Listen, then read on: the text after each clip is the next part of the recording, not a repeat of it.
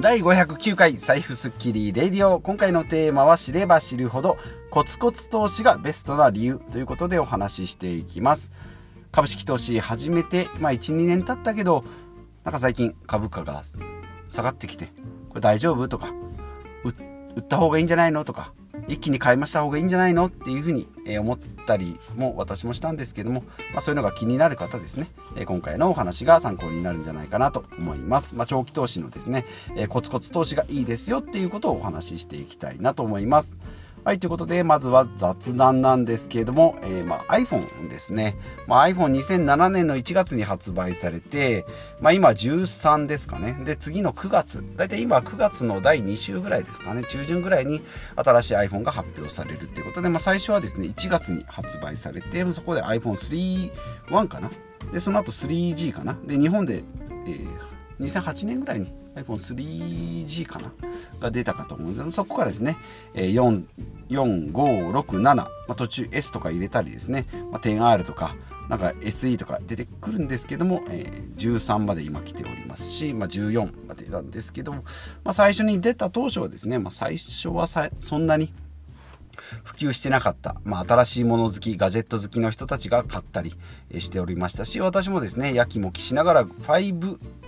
からデビュー5からですね、えデビューしまして、えー、その時はドコモじゃ発売されてなかったんですね。au で契約しました、まあ、そこからですね567大体2年おきに変えて11で今は12になっておりますが大体今持ってる人はですね、まあ、11あたりからそれかその前の6から SE ぐらいの間ですね。だからまあボタンがついてるやつか、まあ、それかボタンがない11のタイプ防水でボタンがないタイプっていうのが、えー、全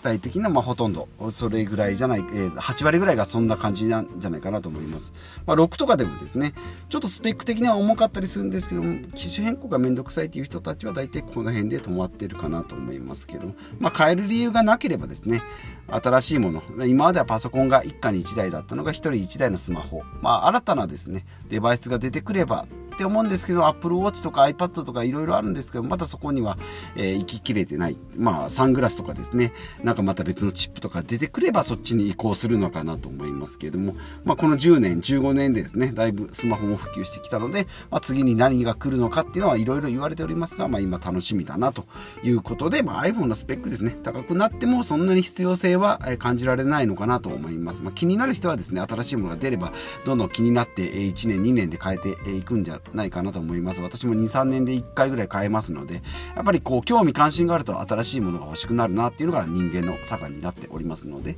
まあテレビとかですね車とかも興味がない人はまあそれなりの走ればいいよとかテレビが映ればいいよとかっていう感じですね。冷蔵庫なんかもそうですね。動けばいいかなっていう感じになってくるので、まあ、スマホもですね新しいまたデバイスが出てきたらガラリと、えー、勢力図が変わるんじゃないかなということで雑談ちょっとやっぱ長めになりますね。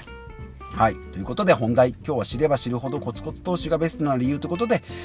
えー、まあポイント3つですね。えー、1つ目がまあインデックスですね。まあ、分散投資して、えー定額のドルコストそれから長期ですね、まあ、これで福利を得ましょうということで、まあ、ずっと言っております。で2つ目がですね、まあ、上昇下降のトレンドでもま動かないですね、まあ、老媒売りしないっていうのはよく言われます、えー、下落するとですね、ま、ちょっともう今あ持ってるものが下がるから、えー、なんかもうそれ以上損したくないからって言って売っちゃうんですけども、ま、長期投資であればですね、えー、ずっと持ち続けるのがいいですよっていうのがまあ定石とされておりますので、ま、このですね、え、定石がどれだけ守れるのかっていうところ。をしっかり、えー、貫くためにもちょっと参考になる資料が今回ありますのでそちらをお話ししていきます。で3つ目はですねセットしたら、まあ、インデックス気絶投資ってことでもうもう死んじゃったんじゃないのって忘れちゃったんじゃないのっていうぐらいですね。ほったらかすっていうのが、まあ、実はベストなんじゃないかなということですね。はい、ということで、えーとまあ、動画 YouTube の中ではありますバフェット太郎さんですね。世界、えー最大最大？世界三大投資家の一人のウォーレン・バフェットの名前を継いだバフェット太郎さんの YouTube からですね、えー、まあ売り、えーと、要は一番マーケットじゃない株価が下がった時に一番安い時に買って一番高くなった時に売り抜ければそれは成功ですよっていうのは誰でも分かりますね。えー1株100円のものが300円になったよって言って100円の時にいっぱい買ってで300円の時に売る、まあ、これができればいいんですけどそのタイミングっていうのは誰にもわからないので。なので、まあ、インデックス投資ですね、え分散を投資して市場に、え全丸ごとまるっと投資することによってアメリカ経済日本経済世界経済がこう徐々に良くなっていくよ世界経済がどんどん良くなっていくよっていうものに投資をしていけばどこのセクター、えー、ポジションが金融が伸びようがハイテク株が伸びようが、えー、金鉱株、えー、コモディティとかが伸びようが別に関係ないですよということなのでまあ分散投資っていうのがいいですよっていうふうに言われております。で、過去で言うと、えー、まあちょっと今日も数字がいろいろ出てきますけど、1982年、82年から2000年までですね、トータル S&P500 で、えー、トータル18.4%伸びたんですけれども、これをですね、えー、上昇タイミングっていうのは10日間あってベストな上昇タイミング。この10日間を逃すだけでですね15.2%ということで約3%ぐらい、えー、落ちるんですね。で、これを20日間逃すと、要は売って、えー、売って、えー、安い時に買おうと思ったけど、え、10日間、20日間、ちょっと、えー、買い逃したよっていうことが起きると、20日間逃すと5%下がります。13.1%。で、30日逃すと11.2%ってことで7%。で、パーセントで言うと大したことないんじゃないかって思うかもしれないんですけども、えっ、ー、とそうですねちょっと数字の言い方が非常に難しいですけども要は100ずっと持ってたら100増えますよ増えた数を100とすると10日逃すと61要は3分の2に減りますよと20日逃すと44%要は3分の、えー、2、ま、半分以上逃しますよ。で30日の伸ばすと32%ってことで3分の2ぐらい売り逃すので、えー、要は1年で1日あるか2日あるか数日しかないその上昇タイミングを結局逃す。で、10年、20年、何十年かの単位でいけば、1年、2年ですね、その上昇トレンドを逃すと大きなマイナスになりますよってことで、安値で買って高値で売るっていうのが定石とされてますし当たり前のように儲かるとは思うんですけどそこをですね、え、愚直にコツコツ持っておくと下がってても持っとくと。で上昇トレンドっていうのはもう数日だったりもう年間、え、100年200年にも12年だったりするのでその上昇トレンドを逃さないためにも持ち続けるっていうのが一番いいのかなと思います。ベストなタイミングを、えー、数日逃すだけですね。1982年から2000年でも、えー、1万ドル投資してた場合ですね、えー、1万ドル投資100万円ですね。約130万円か。えー、ですけれども、ここで、えー、18.4%、20万円、20万ドルになるところが18万ドル、12万ドル、ややこしいですね。もう一回行きましょう。1982年に1万ドルですね、えー、買ったものが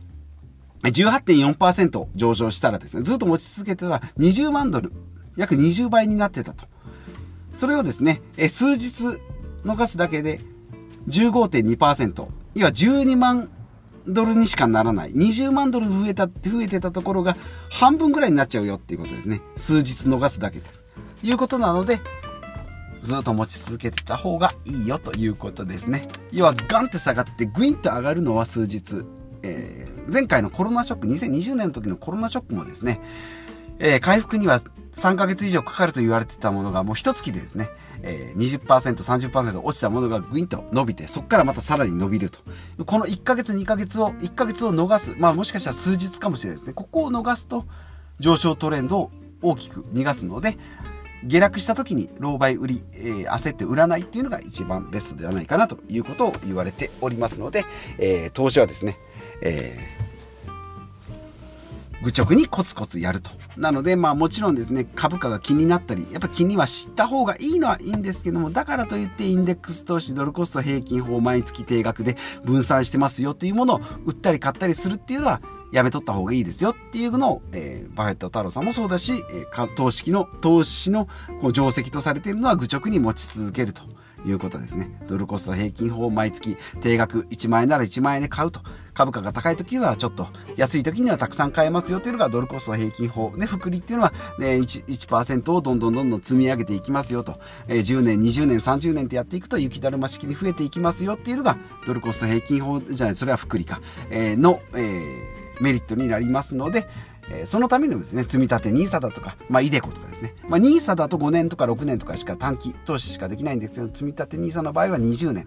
ですね。えー、米国のインデックス投資であれば15年以上やれば、えー、トータルでプラスになると。どの15年、200年間のうちのどの15年をとっても絶対プラスになりますよっていうのがアメリカの今のインデックス投資の流れで来ております。まあ、これからですね、これ今後15年はいかないかもしれないですけど、負けないっていう確率はかなり高くなっておりますので、えー、これが今の投資の、え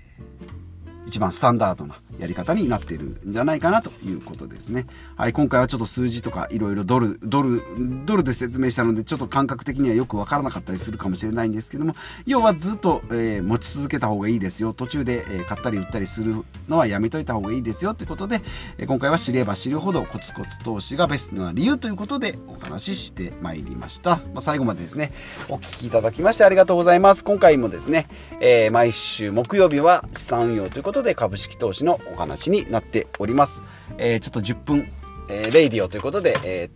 ー、ギュッと、ギュギュッと、えー、ポイントを絞ってお話ししておりますが、まあ、まだ物足りないなという節はですね、今後、えー、600回、700回と続けていく間に、えー、直していきたいなと思いますので、お引き続きお付き合いいただければと思います。ということで、また次回お会いしましょう。